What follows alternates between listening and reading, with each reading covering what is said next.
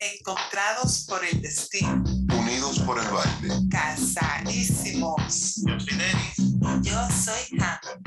Hello, hello. Hola, hola. Bienvenidos. ¿Cómo están? Bienvenidos a otro episodio más de Casadísimos. Aquí estamos. Si no crean que nos hemos olvidado de lo prometido. Les trajimos, bueno, ustedes nos enviaron unas preguntas por Instagram, preguntas que hacerse antes del matrimonio. Y bueno, recuerden, este episodio realmente la idea es que como que, bueno, analizamos de que hay ciertas preguntas que serían bueno hacerse antes de casarse, porque así se evitarían muchos divorcios. Exacto, sin malentendidos. Es parte del conocimiento, pero generalmente en las parejas no se hacen este tipo de preguntas. Y bueno, luego ya con el tiempo se van dando cuenta y vienen los desacuerdos. Y bueno, aquí Exacto. estamos haciendo este episodio para que sea de ayuda a aquellas parejas que van a casarse. Así es. Empecemos con las preguntas entonces. Vamos al corte primero. Casadísimos. Ok, bueno, dentro de las primeras preguntas que nos enviaron está que si le gustaría tener hijos. ¿Te gustaría tener hijos? Bueno, creo que, claro, si no te llega la... Si no, te, si no les pasa que tienen hijos fuera del matrimonio, en el noviazgo, etcétera, que puede pasar, eh, es una realidad. Sí es importante hacerte ese tipo de preguntas porque hay personas que sencillamente tienen, toman la decisión de que no quieren tener hijos, por X por Y, eso se respeta. Y hay personas que sí que son muy familiares y que sí quieren tener sus hijos. También pasa mucho, o sea, me, me voy a escuchar un poco machista, pero pasa mucho que las mujeres cuando llegan a cierta edad, que empiezan a, a ver las amigas con hijos y eso, como que le entra una, una paternidad y eso es normal, eso, eso está bien. Entonces, como que bueno, como que hablar ese tipo de temas antes de tomar la decisión de casar, digo yo, digo yo. Sí, sí. Y también, sí, también yo pienso que igual, así como también yo pienso que, bueno, no todo el mundo quisiera tener hijos. Conozco muchas personas que no, que no, no les gustan los niños, simplemente. Entonces, eso es importante porque, ajá, si yo quiero ser mamá y tú no quieres ser papá, o viceversa, si yo quiero, si tú quieres ser papá, pero a mí no me interesa la maternidad, entonces eso puede ser un problema. Entonces, bueno, para evitarse esos inconvenientes a futuro, es bueno tratar ese tema. También conocí una pareja que bueno, desde que eran novios, que quería tener su hijo, quería tener su hijo, loco por tener su hijo. Y entonces ella le decía, si lo llegué a escuchar, ella va a saber de quién estoy hablando. Y ella le decía, bueno, si quiere tener hijos, cuando nos casemos. Primero nos casamos y luego los hijos, ¿verdad? Entonces, pero él estaba loco por tener hijos. Exacto. Pero, entonces está el tema de que, ah, bueno, ok, nos vamos a casar, pero yo quisiera terminar mi carrera, yo quisiera tener una mejor posición económica, yo no quiero tener hijos ahora, ¿entiendes? Sí, claro. Entonces, bueno, hay que como que analizar eso entre la pareja antes del matrimonio y ponerse de acuerdo si se puede y si no se puede, bueno, así se evita un divorcio. No, no, y aparte de eso también ver otras posibilidades, que yo, más adelante. o sea, hay, personas que no solamente que no quieren tener hijos, sino que no pueden tener hijos. o sea, que- Ah, bueno, esa es otra preguntita que tiene aquí, que qué pasaría si uno de los dos no puede tener hijos, porque la verdad es que la gente no se lo pregunta porque uno dice, a mí no me va a pasar eso. Sí, la gente como que sobreentiende que puede tener hijos, Ajá. como, porque es como que entiende, ¿sabes? Como que, como Sí. que no es algo como que se pregunte como mucho, que la gente se preocupe por saber, yo, yo podré tener hijos, y después llega la sorpresa de que tienen algún problema o algo, entonces, ¿qué pasará en ese momento? Sí, porque uno lo da por default, uno no quiere preocuparse por eso, ¿entiendes? Y, Ujú. y bueno, lo mejor, no es que yo le estoy diciendo, vayan, evalúen a ver si pueden o no pueden tener. Bueno, si quieren que se lo dejen, lo dejan igual así y, y como Dios quiera, en el camino se va viendo. Pero la gran pregunta, ¿qué pasaría si yo no puedo tener hijos? ¿O qué pasaría si tú no puedes tener Exacto. hijos? A mí me parece que es una pregunta muy, muy importante porque se han visto muchos matrimonios disueltos porque uno de los dos no puede tener hijos. No es que literalmente le digan, ah, te voy a dejar porque no puedes tener hijos, pero en el fondo eso lleva, ese sentir que se sienten entre uno y el otro, ¿me entiendes? Lleva a eso. Entonces, bueno, es es importante hablarlo antes de, y bueno, de tal manera de que si pasa, bien, y si no pasa, también están preparados para eso. Exacto, ¿cuáles son los planes que tenemos? O sea, el plan uno es, bueno, tener los hijos normal, a su tiempo, entonces el plan dos, si no podemos, podemos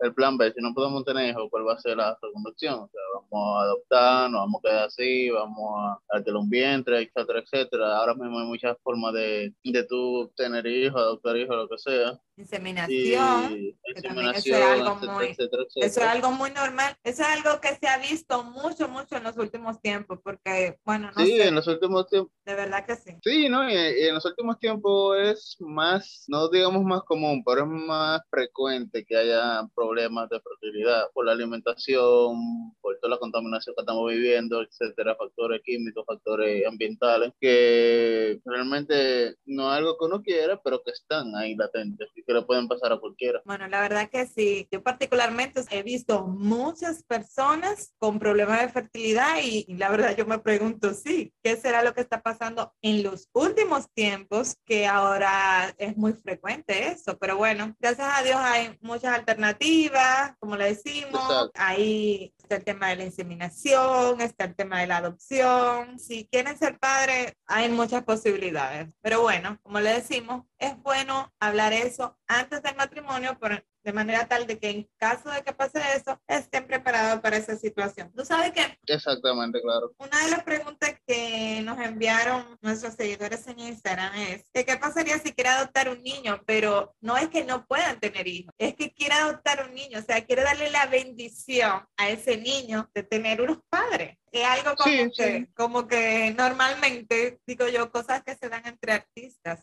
que los artistas hacen Sí, ese tipo de cosas. Por ejemplo, Angelina Jolie, que, que tiene como siete muchachos, así, Exacto, todito diferente. exacto, que ella pero- tiene de ellas, o sea, ella tiene, me parece que ella tiene hijos, hijos, pero aparte de eso, adoptó hijos, Exactamente. niños huérfanos.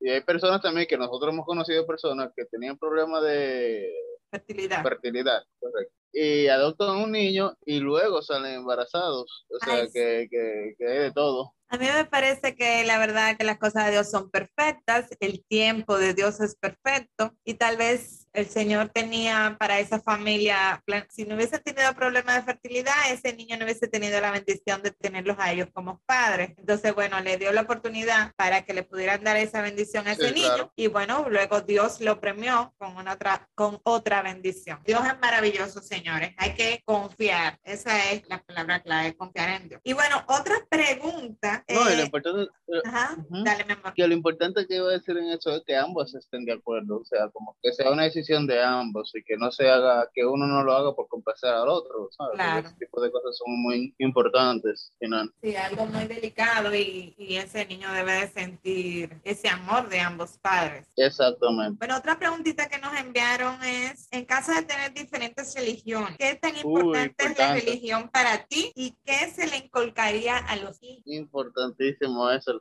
el tema de la religión, la familia.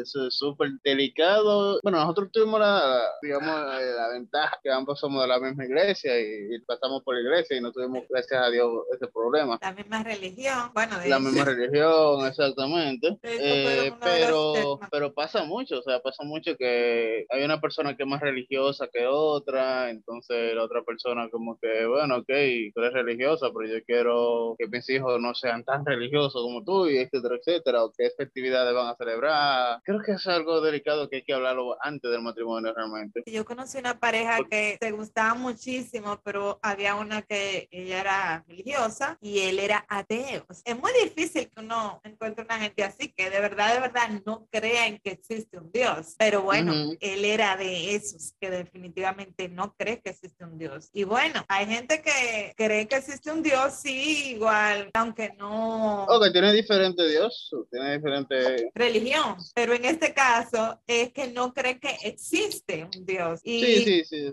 y era una situación súper difícil. Ellos no llegaron a tener una relación así full porque es que de repente están hablando y, y es, es algo complicado, definitivamente. Y, y Claro. al final ellos terminaron justo por eso, porque ella creía en Dios y él creía que Dios no existía. Y no era, que y no era, no era que ella era fanática, no, no, no, es que de verdad es una situación difícil. Sí, sí. Eh, creo que va a entrar mucho también la parte de lo de respeto, ¿tú me entiendes? De- Es posible que, que yo no crea en lo que tú crees, pero nos amamos y nos respetamos. Entonces tú quieras creer y lo que yo quiero creer. Creo que lo complicado en esa situación, cuando tú tienes una pareja que no cree lo mismo que tú, es ese tipo de cosas. Cuando llegan los hijos a la pareja, a la relación, o sea, que yo lo voy a enseñar a mis hijos. Recomendable desde mi punto de vista es como que tratar de buscar una pareja que, que procese la misma religión que tú. Eso sería lo óptimo. Ok, Sí, no, porque el amor es así de, de extraño y de impredecible. Trata de ponerse de acuerdo antes de tomar la decisión de tomar el matrimonio y saber bien qué es lo que van a hacer en cuando lleguen esos momentos. Next question, please. Bueno, esta pregunta la hicieron mucho, me llamó la atención, pero bueno, que si ronca. La gente quiere saber que si ronca antes de casar. Ronca, dale con la escolta. Es una canción de Oh my. Ronca, que si ronca, que eso es como que difícil, porque si tú me preguntas a mí, yo no ronco. Pero si Sí. te preguntan a ti, tú vas a decir que yo ronco. Eso No sé a mismo. quién le creo. Uno no se anda oyendo, ¿sabes si ronca? Claro, o sea, como que dime, dime, dime tú. Claro. rápida. Y no obstante, si yo supiera que tú roncas antes de casarnos, igual yo me voy a casar contigo. Eso, O sea, dime tú. Probablemente, señores, probablemente todo el mundo ronque en esta vida. En- entre nosotros, entre tú, yo y ustedes. Probablemente Claro. todos ronquemos, señores. Pero nosotros, gracias a Dios, Sí. nunca nos hemos escuchado. Nunca ha sido tan fuerte como para que nos despierte. Ahora, pero yo conozco gente que ronca. No, no, no, no, no, no, no. Que, que Dios mío. Pero no sé. Yo no- no, yo, no, yo no voy a decir nombre. Pero esa porque, persona porque va a saber. personas lo van a escuchar. Pero mira, ay, Pero mi yo- madre, que eso no es roncano, ya eso tiene otro nombre. Ya. No, pero es lo que yo te digo, igual, no, o sea, eso no me va a impedir o no amarte más o amarte menos. Yo creo que como que esas son las cosas como que uno tiene que soportar por amor, que tu, parece, que tu pareja ronque. Como que esas son de las primeras cosas que se soportan por amor, que ronque. Ay, tan bello. Ay, ay, ay. Pero vamos a ver otra pregunta que tenemos por aquí. Esta pregunta también la hicieron varias veces. Mi familia es muy importante para mí. ¿Estás dispuesto a hacer la tuya? Bueno. Explícame un poco sobre esa pregunta. La verdad, bueno, eh, yo realmente nunca te lo pregunté, pero para mí no es una pregunta, sino yo igual lo analicé. Para mí mi familia es muy importante. Entonces, si yo Ujú. quería estar contigo, si yo quería dar un paso, bueno, incluso para que fueras mi novio, yo tenía que ver de que, de que mi familia también fuera importante para ti. Y bueno, Ok.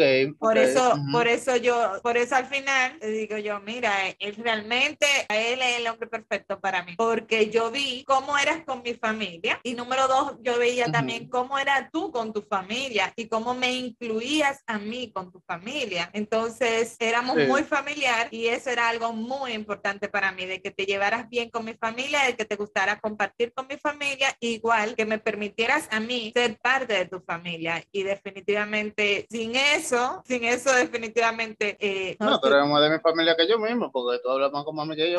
diariamente, diariamente. Así es, no, de verdad, eh, para No, mí es algo súper importante. Sí, claro, no. Yo soy de los que piensan que, que realmente cuando tú te casas con una persona, tú te estás casando con su familia también. Hay gente que dice, no, porque si yo me caso con ella, esa es mi familia, ella es mi familia y yo no tengo que ver con lo que haga su familia. Creo que, que- creo que no, porque cuando tú te casas con una persona, tú estás adquiriendo, bueno o mal, a su familia. Aunque tú no quieras tener contacto con su familia, lo más incómodo que yo entiendo del mundo sería tú estar con una relación que ni tú le caiga bien a su familia, ni su familia te caiga bien a ti. Eso como que tiene que ser como que demasiado incómodo en, en todo, como en la en, las fiestas familiares o algo así, ¿tú me entiendes? Como que no, como que eso no va conmigo realmente. Aunque yo respeto a la gente que dice eso mismo, como que, ah, no, que si me caso con una persona, yo me caso con esta persona y ya está en familia y, y yo no me tengo que llevar bien con mi suegro, con mi suegro, con mi cuñado, con mi cuñado. Como que creo como que no, porque es una bendición si tú le caes bien a, tu, a, a la familia de tu pareja.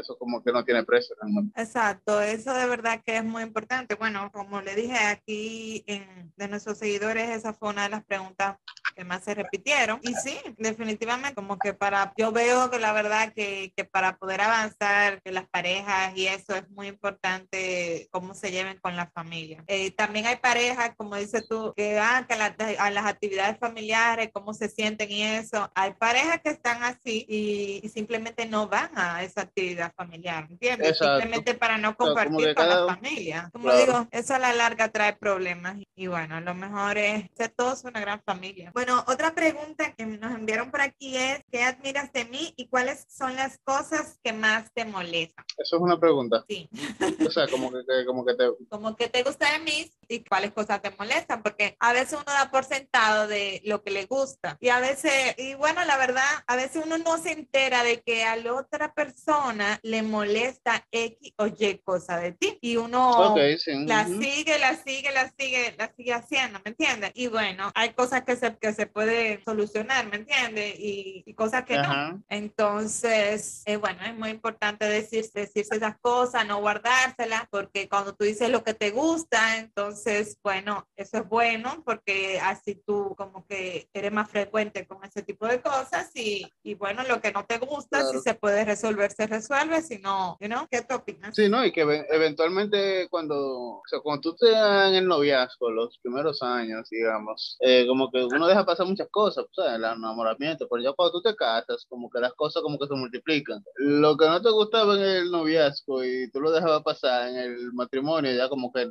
ya tú no lo quieres dejar pasar. Entonces, eh, creo que por eso es bueno como que cuando las cosas pasen y te molestan, decirlo, hablarlo en el momento, para que luego cuando tú te casas con esa persona y esta persona haga algo, tú hagas algo, como que no digan, ah, pero yo tengo todo el tiempo que tenemos relación haciéndolo y ahora que tú lo dices, como que, Exactamente. No, Como digo, eso al final a la larga puede ser eh, causa de divorcio y, y como dice como dice Denis, y yo llevo toda la vida haciéndolo y ahora que tú lo dices. Y ahora te molesta exactamente. o sea, Exacto, y es que lo ha ido acumulando, pero ujú. por eso es muy importante la comunicación. Bueno, nos quedan nueve minutos, vamos a tratar de decirles rapidito la mayor pregunta que podamos, ¿ok? Sí. Dice, aquí nos preguntaron sobre hablar de las metas a futuros, cada uno, de esa forma se pueden crear metas juntos. Bien, bien. A ver, bueno, sí, el tema del futuro, de cuáles son los planes, porque a veces uno tiene unos planes y el otro tiene otros, como por ejemplo el tema de, de, ah, yo quiero primero enfocarme en la posición económica, yo quiero esto, yo quiero lo otro, y Yo bueno, quiero viajar, yo quiero estudiar afuera, yo Exacto, quiero exacto. hacer